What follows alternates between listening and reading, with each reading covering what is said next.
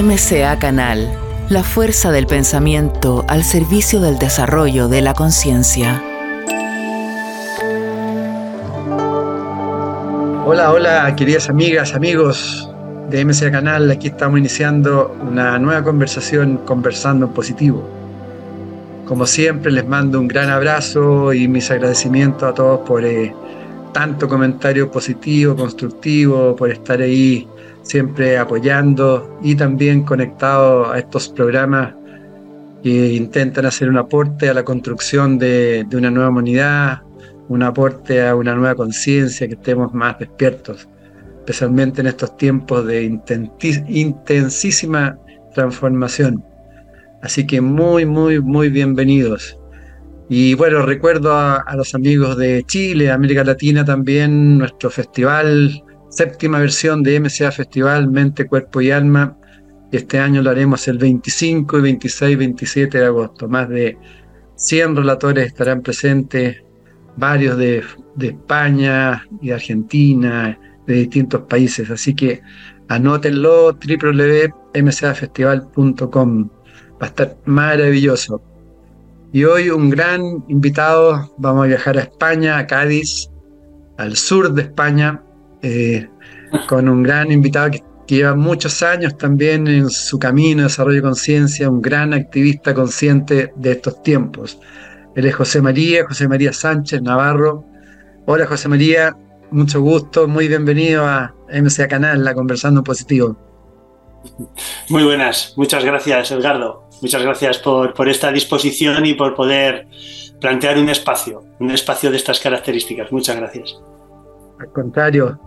Bueno, presentemos a José María, tiene un extenso desarrollo, es naturópata, es psicoterapeuta bioenergético, especialista en micronutrición y dietoterapia, profesor de osteopatía y naturopatía holística, acupuntura y moxibustión, kinesiología holística y radiestesia, entre otras cosas. Hoy también muy, potenciando y trabajando avances de las constelaciones familiares, concretamente de las constelaciones del alma, de las cuales vamos a conversar. Eh, entre los libros tiene un libro El Camino Completo, tiene su escuela también, fundador de la escuela José María Sánchez Navarro, eh, y bueno, ustedes ya lo ven, ya lleva muchísimos años entregando, aportando mucha información de sabiduría. Así que antes que nada, felicitaciones José María por ya por el camino recorrido y por estar entregando prácticamente toda tu vida profesional a un aporte, ¿no? a la construcción del desarrollo humano. Así es, Edgardo, muchas gracias, muchas gracias por tan buena presentación. y no, entendería. ¿Mm? No entendería, no entendería la vida si no fuera de esta manera, ¿no? De, que la vida de cada uno de nosotros tenga, tenga un aporte, ¿no? tanto a nivel conciencial como a nivel humano, en los dos aspectos. Se transforma en la, en la prioridad, prioridad absoluta. ¿Cómo hablando de la prioridad, cuéntanos un poco cómo fue tu clic ahí para, para el inicio de, de, este camino que ya que, que no para, ¿no? Un camino infinito. Bueno, si, tuviera que decir, si tuviera que decir un poco ya en la infancia, no me sentía mucho de este planeta, la verdad. en la infancia ya era una eterna pregunta en mi mente y en mi cabeza, ¿no? Las, las preguntas que siempre nos vamos haciendo todos, ¿no? ¿Dónde estamos? ¿Qué hacemos? ¿A qué hemos venido? ¿no? Todas estas preguntas que tienen contestación. Yo siempre digo que tienen contestación, ¿eh? No son preguntas que se quedan ahí, tienen contestación. Pero indudablemente cuando eres un niño, o por lo menos lo que a mí me pasaba, ¿no? En la edad entre los 6 y los 7 años, era como que en todos los espacios que me encontraba era como que estaba en una dimensión distinta, como que no pertenecía a este, a este espacio, a este, a este espacio-tiempo.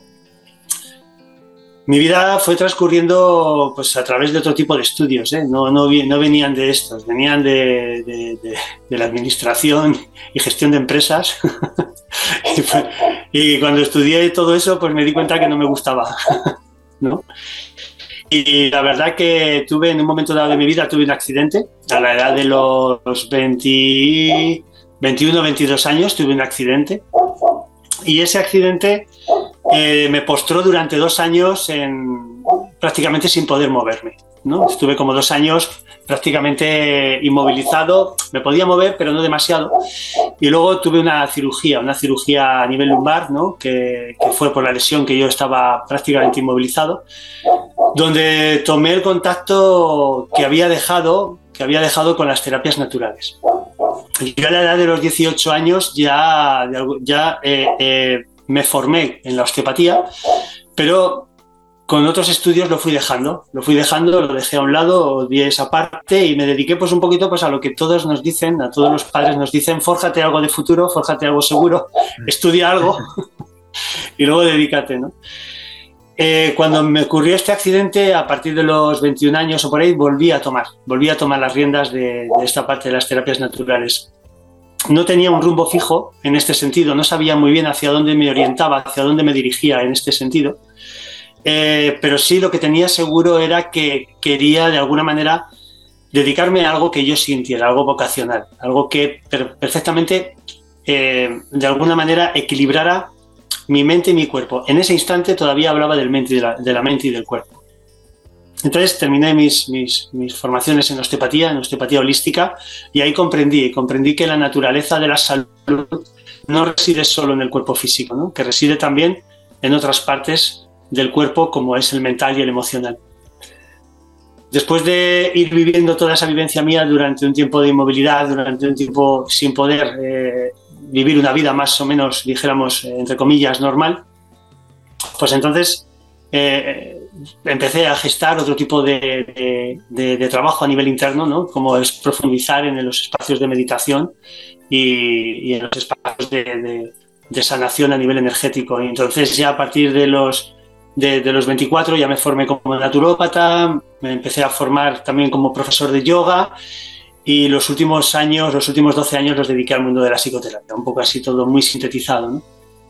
Pero realmente para mí hubo un punto de inflexión en mi vida a raíz de, tener esos, esos, dos años de, decir, bueno, aquí ha habido un parón, no puedo moverme, ¿hacia dónde me oriento? En ese instante de mi vida yo pensaba que lo que me orientaba era esta personalidad, este ego, que este es el que quería de alguna manera manejar la situación. A día de hoy, después ya de 25 años después, Eh, me he dado cuenta de que todo ha sido un camino y una sinergia de, una vocación del alma que, vino, ¿no? Con este, que vino integrada con este cuerpo físico. Tuve la gran suerte que desde los 10 años hasta los 28 me formé en las artes marciales y en las artes marciales japonesas, que donde hacíamos, o lo que hacíamos preferentemente antes de, de entrar en ese campo, era meditar. Tuve un profesor el que me orientó durante muchísimos años en el campo de la meditación desde niño y bueno, eso al fin y al cabo gestó en mí una, una parte pues, pues como la que hoy en día estoy, estoy explorando y estoy pues compartiendo con todos. ¿no? Mm, bueno, gran, gran proceso, ¿eh? gran, ha sido... Ahora, el, esa, esa como sensación, ese despertar que uno tiene interno, de que ya no hay vuelta atrás y que el camino es mucho más trascendente, eso se te fue, fue dando como de a poco entonces, ¿no? Sí, muy poco a poco, muy poco a poco. El mío, aunque pasé esos dos años en ese estado casi de inmovilidad, no, no, fue, no fue tampoco tan catártico para mí. Realmente, realmente hubo un antes y un después, prácticamente a la edad de los, de los 30, 32 años, 31 años, donde verdaderamente pude observar y pude comprender de lo que simbolizaba el hecho de que tuviéramos un cuerpo físico y de que estemos formados por, cuerpos energéticos. Fue ahí donde, a través también de una experiencia también muy potente eh, a nivel personal, y también tiempo después con el fallecimiento de mi padre, eh, fue donde verdaderamente conecté, ¿no? Conecté con la parte de, de que realmente estamos haciendo aquí. Es decir, porque a lo que venimos a hacer ya lo tenemos claro. O sea, esto es una experiencia, una experiencia continuada para una evolución conciencial. ¿De qué conciencia? De todas las conciencias, no solo de una, sino de todas las conciencias, las que viven aquí en la Tierra, la conciencia del planeta Tierra de la Pachamama, la conciencia del sistema solar, la conciencia de la Vía Láctea, es decir, y así hablaríamos de conciencias de conciencias. Entonces esto es una experiencia evolutiva en estado conciencial para todos. O sea, si nos queremos, si queremos respondernos a qué venimos, es a eso, una experiencia continuada. Y como bien sabemos, la experiencia no tiene o no se puede posicionar como éxito o fracaso, como buena ni mala. La experiencia es, la experiencia viene a tu vida. Tú la vas a catalogar como buena o mala en el momento que te posicionas en lo que es este cuerpo físico, lo que llamamos ego personalidad. Entonces, en ese momento de mi vida donde vivía ciertas experiencias, empecé a disociar, empecé a ver con claridad, también gracias a, las enseñanzas de, mi gran, soy un gran fan de Carl Gustav Jung, de todos sus libros, de todos, profundizo mucho en todas sus enseñanzas y empecé a ver claramente, a disociar a partir de ahí qué es el alma, qué es el espíritu y qué es el cuerpo físico, ¿no? Y qué, dirección tienen cada uno de ellos, porque esto es algo muy importante. A nivel psicoterápico, una de las cosas que más marco y es muy transpersonal es aprender a diferenciar qué es el espíritu, qué es el alma y qué es el cuerpo físico, qué direcciones llevan cada uno de ellos. Entonces ese proceso yo realmente lo empecé a integrar a partir de esa edad, de los 31 o 32 años, y hasta el día de hoy. Entonces tuve la gran posibilidad de, empezar a formarme en muchas técnicas psicoterápicas, muchas, pero una de ellas que me impregnó muchísimo pues es poder estudiar todo lo que es la psicología sistémica, lo que conocemos como constelaciones familiares, con, con Bert Hellinger, ¿no? Y por lo tanto, ahí todavía descubrí más, si puede ser, lo que es la experiencia del alma, ¿no? Lo que es la experiencia del alma. Sí, antes de, antes de ingresar a, ese tema, José María, eh, veo dentro de todas las cosas que tú has realizado, eh, se trabaja mucho con la energía, has trabajado con la energía, bueno, las constelaciones de alguna forma también se relaciona. ¿Cuál es la importancia? Hay, bueno, te voy a hacer dos preguntas en el fondo. Eh, hoy día mucho se habla de energía, las técnicas que se están relacionando y, por otro lado hablaste de los maestros también. Eh, es necesario en estos tiempos, se habla de la New Age, que se están entregando tanta información de, información de sabiduría y otra información que a veces no es tan de sabiduría, como es las relaciones con la energía y también eh, se plantea que no es necesario maestros. ¿Qué, qué, cuál es tu opinión al respecto? Son dos preguntas en el fondo, con el tema de la energía y de los maestros. Vale. Eh, yo siento que los cuerpos energéticos eh, requieren ser, requieren ser de alguna manera entrenados, practicados. Si me voy como alumno de, como profesor de yoga y luego también como alumno durante cinco años con, con el Lama, con Lama Jimpa, donde hice muchísimos retiros con él, tengo que decir que la energía tiene que ser activada. Es decir, nosotros dentro de este cuerpo físico tenemos un cuerpo que se denomina cuerpo pránico. El cuerpo pránico es vital para que yo pueda sostener la energía de esta vibración que es el cuerpo físico. Es decir, este cuerpo físico está sometido a una serie de, conductas mentales y a una serie de conductas emocionales. Sabemos sobradamente que si, el pensamiento y la emoción es, tienen una tendencia negativa y dramática, tu cuerpo pránico desciende y por lo tanto tu vibración baja. En este momento, en este momento trascendental de la raza humana, si algo puedo comprobar, tanto como lo que yo puedo impartir en formaciones, como lo que yo practico a nivel personal, que es de donde principalmente hablo, desde mi, experiencia práctica, os puedo asegurar o por lo menos desde, esta, desde este sentir, puedo asegurar que mantener un estado vibracional alto es muy necesario en los tiempos que corren. Es decir, y para eso necesitamos activar nuestra energía vital. Nuestra energía vital en el jara, en el abdomen, ¿no? Entonces están una serie de secuencias de pranayamas, que podríamos hablar en el yoga, de pranayamas también de kundalini. Es decir, que es necesario activar esos cuerpos energéticos. Somos, somos seres que estamos en una intercomunicación energética permanente. O sea, totalmente. Estemos aquí o a miles de kilómetros de distancia como estamos en estos momentos, Edgardo, ¿no? Eh, eh, podemos estar a miles de kilómetros y hay una sincronicidad energética que se están conectando permanentemente. Entonces, toda esa parte energética, toda esa parte vital requiere de alimentarse, requiere alimentarse y para eso tenemos que, que entablar una relación con ella y yo siempre comento, ¿no? Todas las mañanas, si se puede, por lo menos sal a la naturaleza, respira profundo. Si sabes técnicas de pranayama, pues las haces. Que no, pues siéntate al lado de un árbol, camina descalzo, eh, emplea, emplea tu, tiempo en activar esa energía vital, ¿no? Si estás al lado del mar, bañate en el mar, es decir, es necesario, es necesario. Baila, muy importante, ¿no? Bailar para soltar, ¿no? Todos esos cuerpos energéticos. Eh, y, por lo tanto eh, hay un cambio, hay un cambio en nosotros. La energía sí que tiene que ser, para mí entender, sí que tiene que ser activada y además a, día de hoy prácticamente te puedo decir que a diario, que a diario. Y luego, que con respecto a la segunda pregunta, sí que es cierto que hay mucha información. Sí que es cierto que hay mucha información y que la información tiene que ser de alguna manera discernida y concretada. Yo siempre abogo porque se vayan siempre a la experiencia, a la experiencia de maestros, de auténticos maestros, ¿no? Yo durante muchos años he vagado y he ido transitando por muchos espacios y, de maestros que tienen que ser experimentados en todo lo que es el arte del trabajo de la energía. La energía no se puede trabajar así como así. Somos, mínimo como 12 chakras esenciales, con 12 cuerpos energéticos esenciales. Más aparte luego hablamos del alma y del espíritu.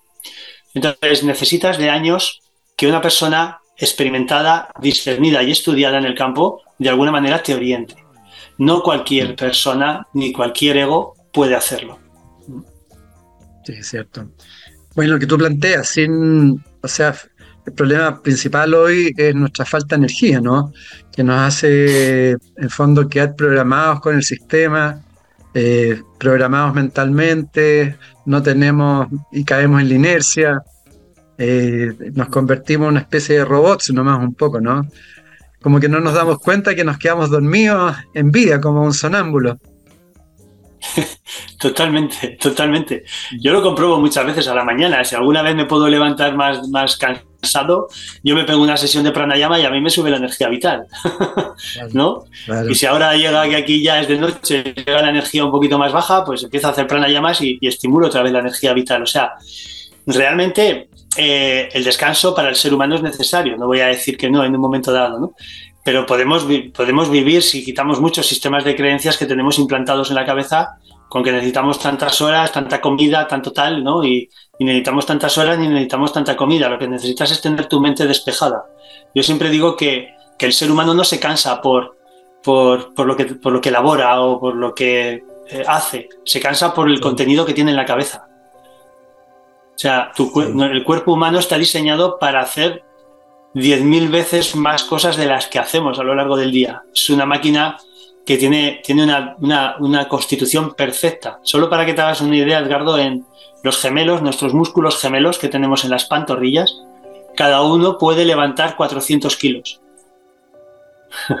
en, medicina china, a, a, los gemelos les llamamos los sujetamontañas. ¿No? Entonces, realmente no levantamos ese peso porque tenemos construido, como bien has dicho tú, un sistema de creencias limitante en la que tenemos tantos programas instaurados aquí dentro, tenemos tanta cantidad de programas instaurados dentro que nos limitan en todo. Y necesitamos que si dormir ocho horas, que si dormir tal, que, no digo que no sea necesario descansar, ¿eh? pero digo que muchas veces si no has podido descansar, tu energía vital puede levantar ese cansancio, sin duda alguna. Tu energía pránica en el abdomen, en el jara, el agni, el fuego que todos tenemos ahí dentro, si tú lo activas, si tienes la costumbre de activarlo, tú puedes dormir cuatro horas al día y tener más energía que un chaval de 18 años. ¿Y cómo, José María, cómo, algo ya lo has transmitido, pero cómo ir diferenciando esa, esa identidad como de la personalidad o psicológica de alguna forma? Con la identidad espiritual, que la, personalidad está, está basada en, las creencias, en nuestra cultura, en, las ideologías, los dogmas. ¿Cómo podemos, para las personas que nos están viendo y escuchando, cómo, cómo salir de esa identificación? Hmm. Bueno, pues eh, lo primero es que tenemos que tener, tenemos que de alguna manera tener claro qué es el espíritu, qué es el alma y qué es el cuerpo físico. cuerpo físico muchas veces lo vemos, ¿vale? Vemos en esta pantalla el cuerpo físico y ya creemos que sabemos lo que es, es, muy complejo aún así, ¿no? Verlo. Eh, nosotros tenemos que saber que el espíritu es una energía sutil que necesita una energía más densa para experimentar. Y el espíritu se introduce en el alma. ¿Vale? Y el espíritu y el alma necesitan una energía más densa para bajar aquí en la tierra, que es el cuerpo físico. Entonces, si decimos, ¿qué es el espíritu? El espíritu es una energía sutil en estado de observación Es decir, cuando tú entras en un estado de meditación y alcanzas la pacificación mental o lo que denominamos también el vacío de pensamientos, en ese instante, en ese instante hay una conexión directa al espíritu. Y lo que hace el espíritu es a través de esa conexión, no hace otra cosa más que reportar datos a la conciencia del Padre, de la Madre o del Gran Espíritu, como lo queramos llamar. Entonces el espíritu no hace otra cosa más que estar en un estado de observación. No se plantea nada, ni, ni, ni experimentar, ni comentar, nada. Simplemente es como podríamos decir, es un cable que está unido a nuestro cuerpo físico y al alma, que lo que hace es reportar la información al gran espíritu. Para que eso alimente, para que eso alimente a todo el inconsciente universal. Porque de ahí se alimentan, de esa gran conciencia, gran, esa gran fuente, se alimentan todos los seres visibles e invisibles que habitan este universo y otros universos. Entonces, ese gran espíritu, ese espíritu en esa pequeña porción, en esa arena cósmica, se introduce dentro del alma. Entonces, claro, el espíritu está aquí. Entonces ya viene la vivencia del alma.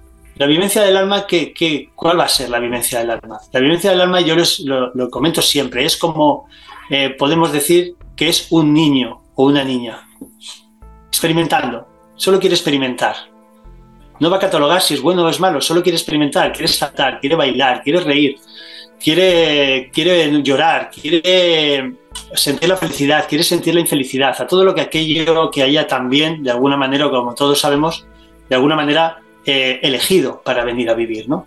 Pero no, no se plantea, no se plantea, es la experiencia pura. Yo esto lo pongo, por ejemplo, ¿no?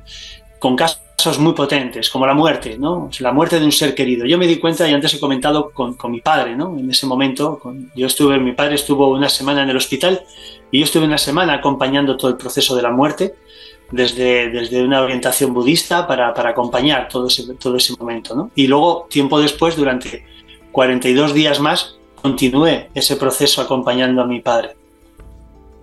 Entonces, ahí pude experimentar exactamente cómo dentro de mí podía vivir la experiencia de mi padre como algo natural, como algo trascendente, si lo vivía desde el alma, o podía vivir el drama, el daño, la crítica, el desasosiego, la ansiedad, si, me, lo, si lo vivía desde el cuerpo físico, desde el ego. Como hablo de la muerte de un padre en un momento dado, podemos hablar de la muerte pues, de un hijo en un momento dado, algo muy duro. La muerte de un hijo, cómo de alguna manera puedes sostener la muerte de un hijo en la vida de una persona, ¿no? Pues comprendiendo, comprendiendo cuando se pueda, indudablemente, eso llevaría un proceso, pero cuando se pueda, abriendo la puerta a la vivencia del alma. Cuando un hijo muere a la edad de tres años, a la edad de los dos años, cuando alguien muere a esa edad, es porque requería vivir solo ese espacio de tiempo. Cuando ni siquiera ha llegado a nacer, con cinco o seis meses de vida, que no ha llegado a nacer en el claustro materno, hay un aborto, es porque ese, ese, esa alma necesitaba solo vivir esos cinco o seis meses de vida uterina, no necesitaba vivir otra cosa. Cualquier separaciones de pareja, duelos dolorosos, es decir, si yo consigo salir desde ahí y observar que el alma lo que está haciendo es experimentar todo aquello que esta manifestación humana nos permite, yo ya empiezo a diferenciar al alma. Es, es tan claro como dejar de limitarme en lo que es negativo y positivo, dejar de limitarme en lo que es bueno o es malo. Si dejo esas limitaciones, si dejo esas, esas oposiciones, esas polarizaciones, si yo dejo eso, ya puedo instalarme perfectamente en lo que es la vivencia del alma. Eh, cuando yo hablo muchas veces en, en, conferencias o de formaciones y tal, estamos hablando de que cuando hablo de la experiencia del alma es, en esta vida te ha podido tocar ser víctima, pero ten claro que en otras vidas has sido asesino. En esta propia vida, en esta propia vida muchas veces pasamos todos por ser verdugos y por ser víctimas. Es decir, en diferentes relaciones, hasta que alcanzamos un nivel conciencial determinado, podemos ser verdugos o podemos ser víctimas. Y por lo tanto, ¿es malo o es bueno ser verdugo o es víctima? No, ni es bueno ni es malo. Es. Es la experiencia. Esto cuesta aceptar, esto cuesta muchas veces incluso comprenderlo. Se puede escuchar, pero necesitas una experiencia vivencial interna para poder plasmarlo y poder verlo. Y, poder integrarlo. De todas maneras, claro. Ahora, lo que tú planteas, José María, eh, igual es importante eh, tener experiencias con mayor conciencia, digamos, como en el momento presente, versus una experiencia inconsciente, se puede decir, como mecánica, ¿no? Eh, porque se plantea también que lo que tú dices, digamos, a medida que esas experiencias son conscientes, se van aportando a la creación, como, como un alma universal. Como que ese, ese es el aporte de uno, ¿no? Digamos, como es, expansiva, vamos aportando con nuestra propia experiencia. ¿no? ¿Cómo, ¿Cómo, lo ves? Total, total. O sea, es que estamos unidos permanentemente a ese inconsciente colectivo. Ahí vuelvo a hablar de, mi, de, mi, gran maestro Jung, ¿no? Eh, Jung habla del ánima. En todos sus tratados, en todos sus libros habla del ánima. El ánima es el alma. Entonces el alma está en una experiencia constante, permanente, pero esa experiencia es retributiva a un inconsciente colectivo y a un inconsciente universal. Y por lo tanto, todo lo que yo vivo, como bien dices, Edgardo, tiene una repercusión, tiene, una, tiene, tiene un reporte, ¿no? Y, tiene, y tanto si es la experiencia positiva como si es negativa, yo voy a estar en ese reporte permanente, ¿no? De, de, conciencia. Por lo tanto, es muy, es muy eh, como bien comentabas, ¿no? Es muy adecuado que cada vez nuestras experiencias sean con mayor conciencia. Eso no nos va a quitar que a mayor conciencia no nos va a quitar menos dolor. Porque inicialmente, inicialmente cuando tenemos mayores experiencias de conciencia, las catarsis son más potentes. Por supuesto. Hmm. Sí. Entonces, ahí se da la ley de correspondencia y las polaridades, ¿no? Exacto, exacto. Y como bien decías tú, es muy necesario eh, que cuando haya un proceso lo vivas con la mayor conciencia posible la mayor conciencia posible, porque nunca va a ser la conciencia superior, va a ser la conciencia posible, porque tu nivel de conciencia va a estar siempre en unos, en unos parámetros determinados. Y hasta que no dejemos este cuerpo físico no dejamos de aprender. por, lo menos, por lo menos yo estoy ahí, a mí me pasa. es decir, yo miro seis meses atrás y digo, hostia, pues hace seis meses yo no veía esto como lo veo ahora y supongo que seis meses después tampoco, ¿no? Eh, estamos en una experiencia. Yo sé que mientras que tenga este cuerpo físico, voy a seguir voy a seguir aprendiendo y hasta que no lo deje estoy aquí en una experiencia. Inclusive, fíjate, Buda, cuando se iluminó, no dejó de vivir las emociones. Buda no dejó de vivir en un momento dado el miedo, la angustia o el desasosiego, lo vivió igual. Lo que ocurre es que él pudo permitir que eso pasara a través de él y no identificarse. Y, ahí tenemos, y ahí tenemos la iluminación, ¿no? Tenemos la felicidad la felicidad que no muere. Esta tarde en una clase lo estaba comentando. La felicidad que no muere sí que existe.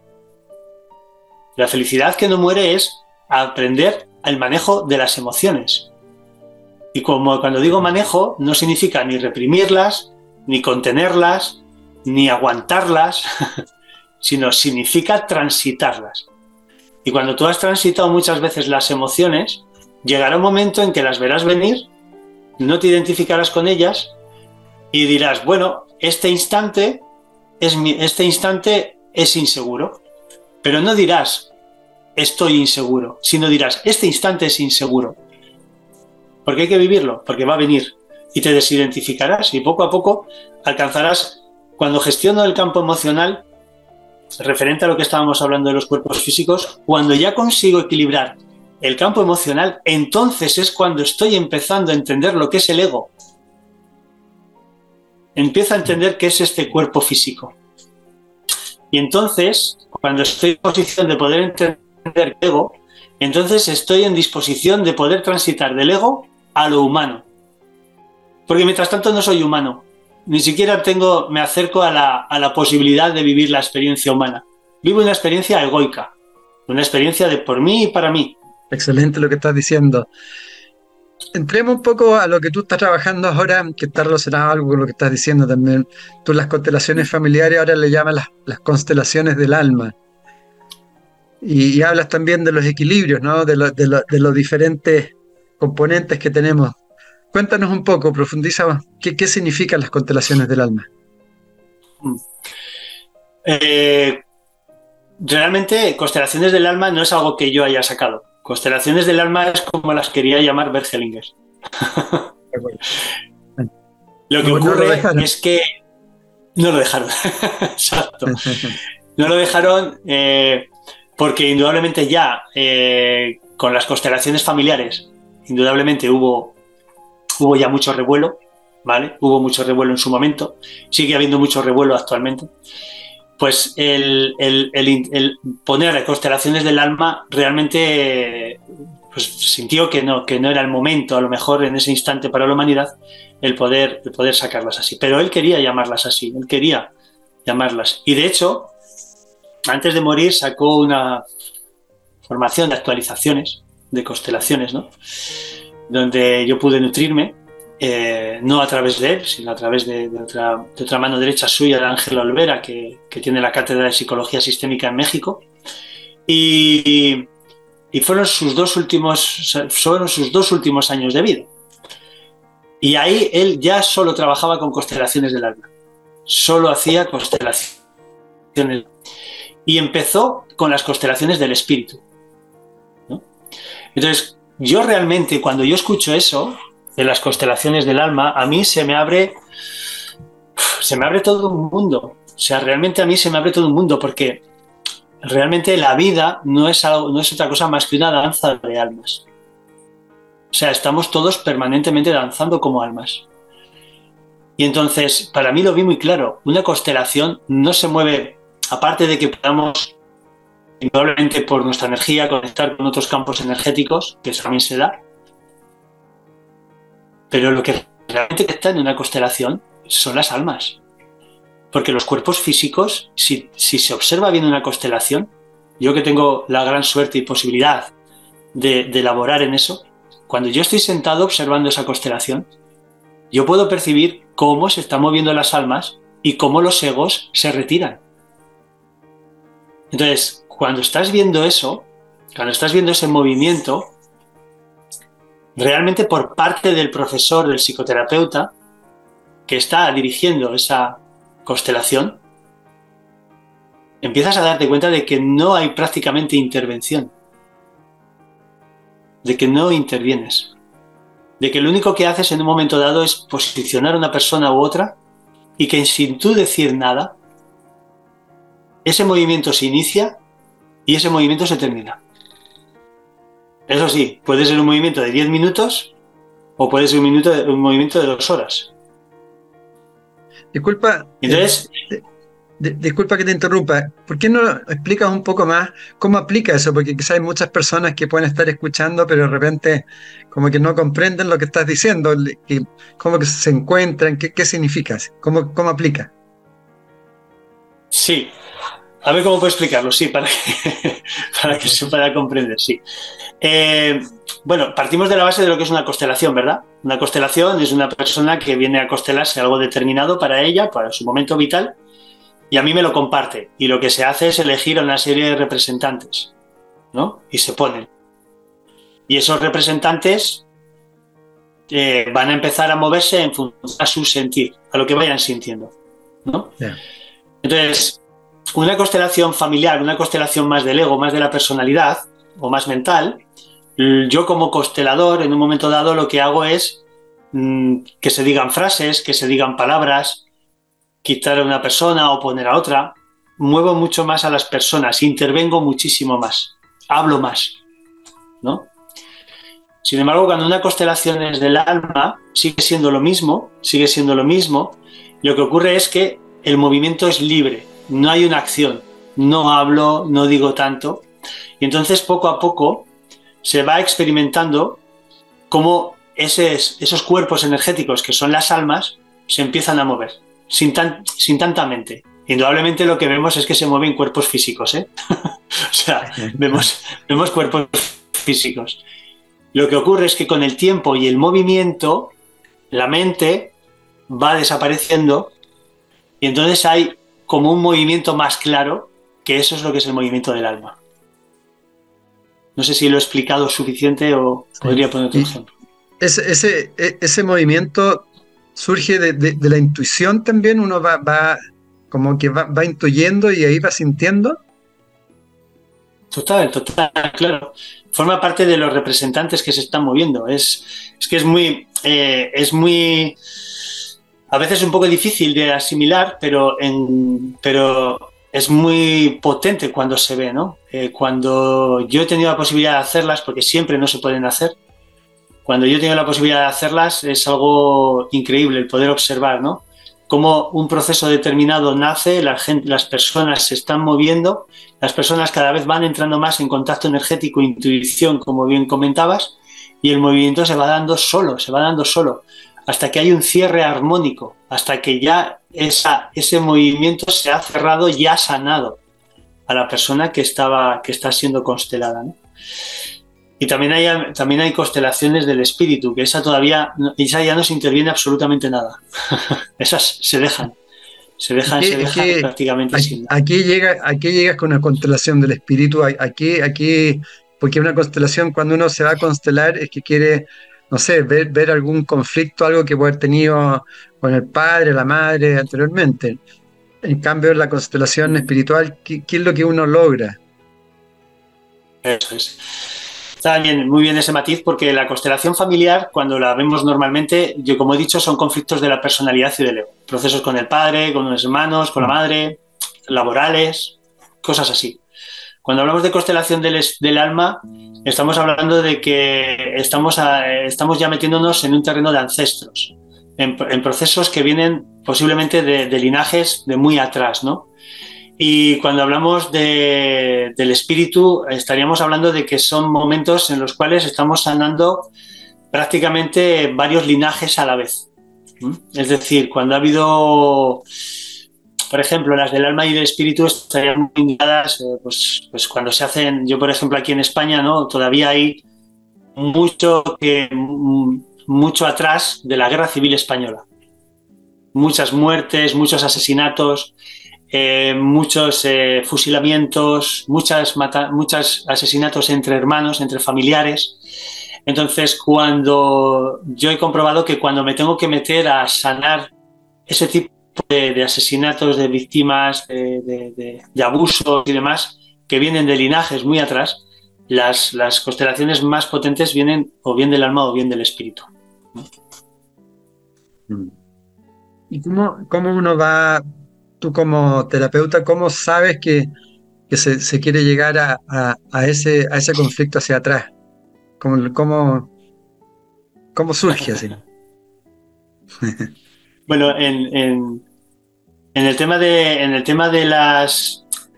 En el tema de la, terapia, eh, Edgardo, yo siempre digo que los años me han dado algo. Los años me han dado algo y luego la, información de esta alma. Realmente yo soy una manifestación física, pero de esta alma. La que ha venido con toda la información es, es el alma que, que, está dentro de este recipiente, ¿no? Lo tengo súper claro y cada día más. ¿Por qué digo esto? Porque la terapia, la terapia es un arte es un arte. Mm. El arte terapéutico es algo que tiene que estar presente en todo terapeuta. ¿Y qué es el arte? Para mí, ¿qué es el arte? ¿no? ¿O ¿Cómo lo describo? El arte es, es ordenar. El arte es ordenar. Tú a un músico le das unas, unos tiempos y unas, eh, unas notas y unos tiempos, te las ordena y sale música. A un pintor les das pinturas, te las ordena y te sale un cuadro o una obra de arte. Es decir, a un terapeuta tiene que tener la capacidad de observar qué es lo que está sucediendo, qué es lo que se está moviendo y en, y en, ese momento ordenar lo que está sucediendo. Eso es lo que denomino el arte terapéutico. Y el arte terapéutico es creatividad pura y dura. Yo nunca voy a una constelación, cuando alguien me comenta algo, me dice algo, yo no voy a una constelación y saco ya una estructura mental. No, en ese, en ese momento saco las dos piezas clave, hago que se, dejo que se muevan y ese movimiento ya empieza a plasmar cosas, ya empieza a plasmar cosas. Y en ese instante, si intuyo que tiene que haber algo con ancestros, pues puedo sacar indudablemente a alguien que haga de ancestros a ver qué es lo que ocurre. Pero ya empiezas a ver el movimiento. Eh, yo me formé en, inducciones regresivas en Madrid con, un gran maestro que se llama Joaquín Grau en anateóresis. Y, este gran profesor, maestro y, amigo, eh, me dijo, el mayor desequilibrio en, en los terapeutas es que no son creativos. Es que buscan el método, buscan el camino ¿no? Del punto A al punto B. Y en la terapia no funciona así. La terapia funciona por creatividad. Tienes que abrirte al campo, tienes que abrirte al campo de la información. ¿Qué te está exponiendo el campo? ¿no? Y eso Bergelinger era, Bergelinger era un especialista del cual aprendí mucho de esa parte, ¿no? de, abrir toda esa parte del campo, toda esa parte del campo, sin duda alguna. Es decir, como la conclusión es que toda información es energía y esa, y esa información se puede ir transformando con estos procesos, ¿no? Totalmente, totalmente. Si vamos a, si vamos a lo que es la, física teórica, no vamos ni a la física cuántica, ¿no? si vamos a la física teórica, la física teórica ya nos describe cómo somos en esencia eh, átomos, ¿no? Cómo somos átomos. Entonces, esos átomos, indudablemente, eh, forman este cuerpo físico. Somos átomos que forman este cuerpo físico. Entonces estamos hechos a imagen y semejanza ¿no? de lo que existe en el universo. Existe un átomo a nivel corporal y un átomo a nivel universal. Y eso está conectado. Eso ya es un campo. ¿no? Entonces yo cuando a veces explico qué son las constelaciones, hablo directamente y digo, no, no es no, si no queréis entrar en el alma, si no queréis entrar en cosas, o sea, es decir, aquí lo que se están moviendo son campos atómicos que están coexionados por energía y por vibración. Y por lo tanto, ya con eso ya nos conectamos y todo se mueve. Entonces, eh, realmente, si, vamos a decir eh, qué es todo lo que se mueve en esta parte a nivel energético, lo que hacemos es precisamente eh, esa parte de, los, de, los, campos atómicos que describiría ¿no? a través de la física teórica. Ya nos podemos meter en la física cuántica y hablar más ¿no? de todo eso. Pero realmente sí, estamos conectados al campo en todo momento. Lo que pasa es que tenemos que quitar la estructura mental para conectar con el campo.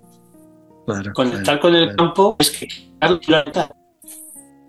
Fíjate, Edgardo, que tenemos, según la, según la astrología esotérica ¿no? y según la cábala, tenemos siete niveles de la mente. Siete niveles. Cuatro que es una mente inferior y tres que es una mente superior. La mente superior está conectada a una puerta que se llama carana y esa puerta conecta con el alma. Y estamos acostumbrados a movernos en los cuatro niveles inferiores de la mente, el pensamiento, la razón, ¿no? el sistema de creencias, todo esto. Cuando ya salimos a la sensación y a la percepción, cuando ya salimos a la sensación y a la percepción, nos vamos hacia los tres niveles superiores. Y ahí es donde verdaderamente estamos conectando ya con todo lo que es ese campo cuántico, ese campo de información al que todos tenemos acceso. Muy buena. Tú, tú planteas que eh, un poco tu propuesta es rescatar las constelaciones del alma para compartir un sistema de orden que va más allá de lo puramente mental o conceptual. Un poco lo que estás diciendo ahora, ¿no? Totalmente. Totalmente, totalmente. Eh, yo siento que en el momento en el que estamos, eh, la estructura mental está llegando a su fin. Por eso estamos todos en estados catárticos y estamos ahí medio locos, porque la estructura mental está tocando a su fin. El nuevo, el nuevo cambio, podríamos decir, el nuevo, la nueva estructura a la que la humanidad está, está caminando, es a la vivencia del alma. No podemos seguir, no podemos seguir intentando cambiar, eh, no podemos intentar frenar un pensamiento. La fisiología de la mente es pensar. La mente fisiológicamente piensa, está diseñada para eso.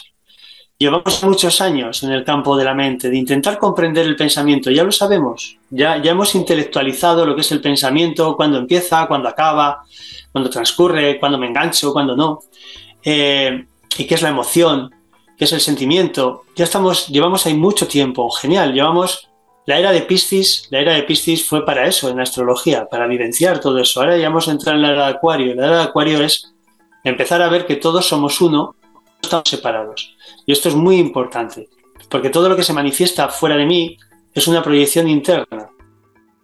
Es un estado de entonces, si en un momento dado yo empiezo a percibir lo que hay fuera de mí y empiezo a visualizarlo y lo empiezo a hacer mío, ya no me separo, ya estoy unido, estoy en la totalidad. Me guste o no me guste lo que estoy viendo, ¿no? Entonces, ahí mi experiencia ya va directamente al alma. Personalmente no, no, no entiendo ahora otra forma de vivir. Es decir, tú conoces a un gran hermano mío que es Sergio Marina, ¿no? Con el que tengo muchas conversaciones, ¿no? Y los dos coincidimos, ¿no? En, estamos en un momento de vida en el que tenemos que ir. Y en lo que te metas, métete a muerte. O sea, no vaciles, no dudas, muere. Muere, porque verdaderamente lo que va a morir es el ego, ¿no? Séneca, que era un, un, gran filósofo, pero previamente a ser un gran filósofo fue un capitán romano. Séneca, cuando al campo de batalla, salía con su caballo por delante de los demás, prácticamente él solo contra el ejército, y le decían que estaba loco. Y él decía no, que no estaba loco, él lo que estaba experimentando era otra vez perder el miedo a morir, para aprender a vivir. No podemos vivir hasta que no estamos conectados con la esencia del alma. No, no podemos vivir. Y otro de los grandes, ¿no? Y, aquí concluyo esta parte, ¿no? Pero otro de los grandes que yo eh, también imparto mucho y doy formaciones es del, del gran Edward Bach. Yo, yo eh, comparto eh, con todos mis alumnos un sistema de terapia floral que no tiene nada que ver con las flores de Bach que hemos conocido hasta ahora. Es un terapia floral evolutivo porque Edward Bach era astrólogo, era esoterista, era médico, era masón, tenía un conocimiento metafísico potentísimo. Entonces, Edward Bach decía que no todas las almas que vienen a la Tierra encarnan. No todas las almas que vienen a la tierra encarnan, si la experiencia del alma es nazco, como, me reproduzco y muero, el alma no ha encarnado en el cuerpo físico. Con lo cual no hay una experiencia total. Entonces, de alguna manera, mi experiencia vital en este momento de mi vida, más todo lo que llevo, está cada vez yendo más a eso, a integrar de una vez por todas lo que es la experiencia del alma y hablarlo con total naturalidad, dejar que eso suceda. totalmente. Bueno, tú sabes que a Simón Bolívar, ¿has escuchado a Simón Bolívar? ¿sí? Libertador de América, le decían el hacedor de los imposibles. El hacedor de los imposibles, justamente porque él se planteaba los imposibles. Poco como Gurdjieff también, que se planteaba los super esfuerzos, que permanentemente tenemos que estar construyéndonos en super esfuerzo para ir más allá de lo normal, para salir del ego, tal como tú dices, y de nuestros programas, eh, e, ir, e, ir, más allá, que ahí donde uno, a medida que se va desafiando, es donde va abriendo los ojos y despertando lo que estás planteando. Y tú hablas de las órdenes del amor, o sea, eh, es parte de, las constelaciones, ¿no? Eh, ¿Qué significan? Y ahí hablas del desequilibrio en el sistema, algo lo has hablado, que hay que ir, que la tarea es ir integrando, ¿no? Bueno, las órdenes del amor, eh, yo hablo de ellas, pero vamos, no es, no es algo propio mío, es algo que ya metodológica, metodológicamente dejo ya muy bien explicado Bergelinger, ¿no? Pero para mí me parecen esenciales. Yo creo que, en la vida, Edgardo, a veces lo, obvio lo pasamos, lo pasamos de largo. Es como algo ya que, que, está muy, ya muy aprendido, muy oído y lo dejamos, ¿no? Y las órdenes del amor son muy potentes porque las órdenes del amor representan el respeto al sistema al que tú perteneces. ¿no? Esta alma, la de José María, que va aquí, o la de Edgardo, han, venir, han hecho una serie de, pactos y contratos, ¿vale? De experiencias con otras almas. Y una, de, y, esa, y una de esas almas es el sistema familiar. Es papá, es mamá, son los hermanos, vitalmente eso, papá, mamá y hermanos. Aunque luego hay tíos y todo eso, pero papá, mamá y hermanos. Entonces, en las órdenes del amor tenemos tres, puntos muy importantes. ¿no? Uno es que jerárquicamente los que están por encima son papá y mamá. ¿no? Y que por estar por encima tiene que haber un respeto y tiene que haber humildad. Cuando no hay respeto con papá o mamá y cuando no hay humildad con papá o mamá, tú no, vas, a poder tomar a tu padre o a tu madre. Si no puedes tomar a tu padre y a tu madre, no vas a tener una dirección en la vida. Si no tomas a papá tal cual eres, perdón, si no tomas a papá tal cual es y tal cual fue, no vas a tener dirección en la vida, no vas a tener autoridad. Y si no, y si no tomas a mamá, vas a tener desequilibrios con la abundancia, con el éxito, con las relaciones sociales. Entonces, lo primero que tenemos que hacer es tomar al padre y a la madre, que no es fácil, ¿eh? esto puede llevar mucho tiempo hacerlo, aunque cuesta muy poco decirlo. Luego tenemos que tener en cuenta que hay un orden jerárquico en la familia. Tú has venido en un número determinado de la familia. En mi caso, yo soy el quinto de seis, ¿no?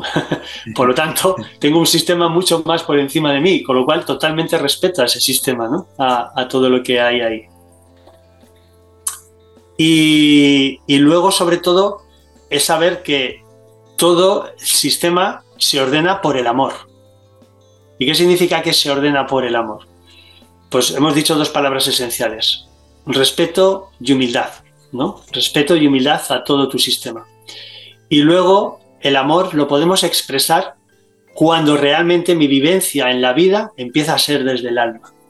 Sin experiencia del alma, yo no voy a conocer realmente lo que es el amor. Puedo conocer lo que no es, puedo conocer lo que no es. ¿Vale? Puedo conocer que no es la manipulación, puedo conocer que no es el apego, puedo conocer que no es la humillación, puedo conocer que no es el abuso, pero realmente hablar de amor, hablar de amor a veces se puede quedar muy grande, se puede quedar muy grande. Porque mientras que no tengamos un amor hacia primero nosotros, luego hacia el sistema y aceptemos dónde estamos y en qué sistema, no podemos integrarlo. Entonces va muy unido, ¿no? Las órdenes del amor con las vivencias del alma. Entonces, de acuerdo a lo que tú planteas, para las personas que están escuchando, viendo también, es fundamental, de una u otra forma, en chileno se dice abuenarse. Eh, importante abuenarse con el padre, con la madre, antes que, que ellos ya se vayan, ¿no? Eh, porque si no uno queda limitado de otra forma en, nuestro propio sistema y quizás eso lo, llevemos después a nuestros hijos, a nuestros nietos. Eh, yo, yo diría a todos los que nos están oyendo, Edgardo, que eso no debería suceder. Arregla en vida con tu padre y con tu madre. Arregla en vida. Porque si no son cosas que van a quedar van a quedar ahí. Y eso, y eso es un lastre. Eso es un lastre. Eh, yo a lo largo de todos estos años, la mayoría de las veces que he trabajado a nivel psicoterápico con otras técnicas o, también con, la sistémica, de, los mayores eh, lastres y patrones que repetimos son de aquellos que no hemos podido solucionar en vida con nuestros padres. Mira, es muy curioso que en constelaciones puedes ver cómo un padre ha muerto de una enfermedad determinada y años después el hijo o la hija sufre la misma enfermedad que el padre. A eso dentro de la psicología sistémica le llamamos lealtades. ¿no? Y es precisamente aquello que tú no has eh, equilibrado con tu papá o con tu mamá antes de que murieran. Yo sí que invito, vamos, invito a que se solucione todo lo que se pueda antes de que papá o mamá hagan su, transición. esos son de una forma los patrones kármicos de comportamiento que se van arrastrando. Total, total, total, porque eh, tenemos la ley del karma, que la ley del karma eh, no es una ley justiciera, es una ley de compensación. La ley del karma la entendemos a veces como que nos trae lo, que tenemos que vivir porque no hemos sido conscientes y tal. No, es una ley de compensación. La ley del karma es una ley, además, es una ley que va libre, no es como el resto de leyes del universo, va libre. Entonces, la ley del karma lo que hace es, de alguna manera, mostrarte todo aquello que no estás siendo consciente que estás haciendo, no para nada negativo, sino para que seas consciente y puedas transmutarlo. Y por lo tanto, somos constantemente, y esto indudablemente si nos metemos dentro del budismo, el budismo interpreta que somos causa y efecto en todo momento. Es decir, cualquier decisión que tomo en este instante, cualquier palabra que digo, va a generar una causa y esa causa va a generar un efecto. Entonces, más en todavía en un, sistema, en un sistema familiar. Cuando yo estoy permanentemente en un feedback energético con papá y con mamá, yo estoy permanentemente en un feedback kármico con papá y con mamá. Y todo aquello que yo no sea consciente es algo que me voy a llevar. Y sí que se, va a desarrollar, por supuesto. Si no consigo, si no consigo ponerle discernimiento. ¿eh? La ley del karma acampa a sus anchas porque no hay discernimiento. Así lo decía el maestro Aurobindo, ¿no? Aurobindo decía, se aprende por sufrimiento porque no hay discernimiento, ¿no? ¿Y, qué le puede decir José María? sucede en España, en Chile, en todas partes, eh, tantas personas que están enseguecidas de alguna forma por las ideologías políticas, filosóficas, espirituales, etcétera. ¿Cómo, ¿Cuál es la gravedad y cuál es la importancia de, de, salir de, esas ideologías? Pues principalmente, principalmente una de las cosas que, más diría es que primero es una pérdida energética muy importante, posicionarse, posicionarse en polaridades, en lo que está bien y lo que está mal, y lo que es bueno y lo que es malo, y este partido político otro. Lo único que, están, que se consigue a través de eso es descargar nuestros cuerpos energéticos, descargar nuestro cuerpo pránico, saturar nuestro cuerpo etérico también, ¿no? Y por lo tanto, eh, tenemos una, desvitalización, tenemos una pérdida de energía que así nos encontramos a día de hoy. Luego, por otro lado, eh, comentar también, ¿no? un segundo punto sería que es una separación.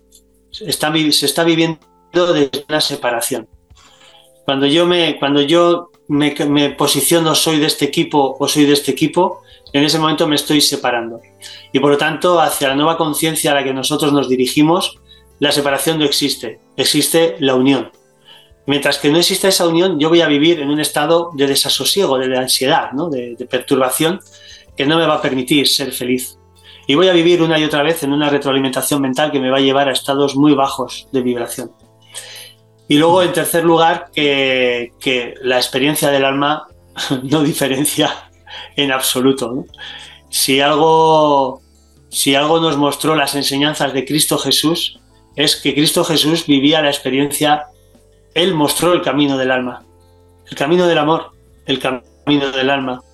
Era una persona, era, era una persona porque era humano, ¿no? Era una persona humana donde toda su transición aquí en la Tierra, durante su experiencia, fue toda a través del alma. No diferenciaba entre los blancos, entre los negros, no diferenciaba entre abuelos, entre niños, entre mujeres, entre hombres.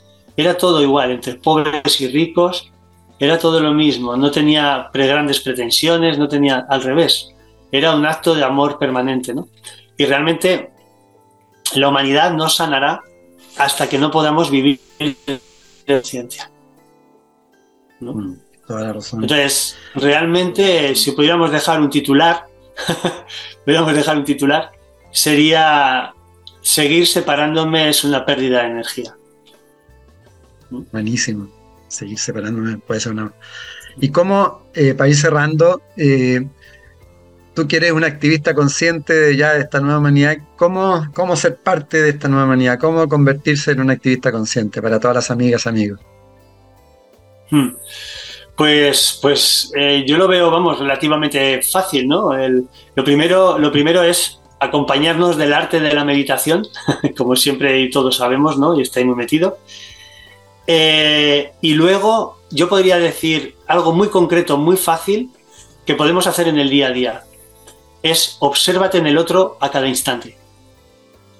Obsérvate en el otro a cada instante. Todo lo que veas en el otro es un fiel reflejo. No hablo de la ley del espejo, hablo de observar. Esa mañana que me levanto y veo a todas las personas guapas, o veo a todas las personas feas, o veo a todas las personas alegres, o veo a todas las personas felices. Si yo hago ese, ese paso, ese camino de introspección hacia adentro, si yo hago ese camino de introspección hacia adentro, en ese instante vivo permanentemente desde el alma. Fíjate algo muy sencillo. ¿eh? Es decir, si yo hago consciente y responsable lo que veo fuera, estoy en un contacto directo con la experiencia del alma. Entonces, entre la meditación y el contacto con el otro, yo sería como dos cositas ahí que dejaría muy sutiles, pero a la vez muy potentes. Buenísimo, buenísimo. Bueno, y las personas que quieran contactarte, eh, ¿tú, tienes talleres online también en tu escuela? No hablamos, hablamos poco de tu escuela. ¿Tú... Sí. bueno, explícanos un poco cómo funciona tu escuela y cómo pueden conectarse contigo. Sí, pues mira, eh, la escuela se llama José María Sánchez Navarro, como, como se ve aquí, jmsancheznavarro.com, jmsancheznavarro.com.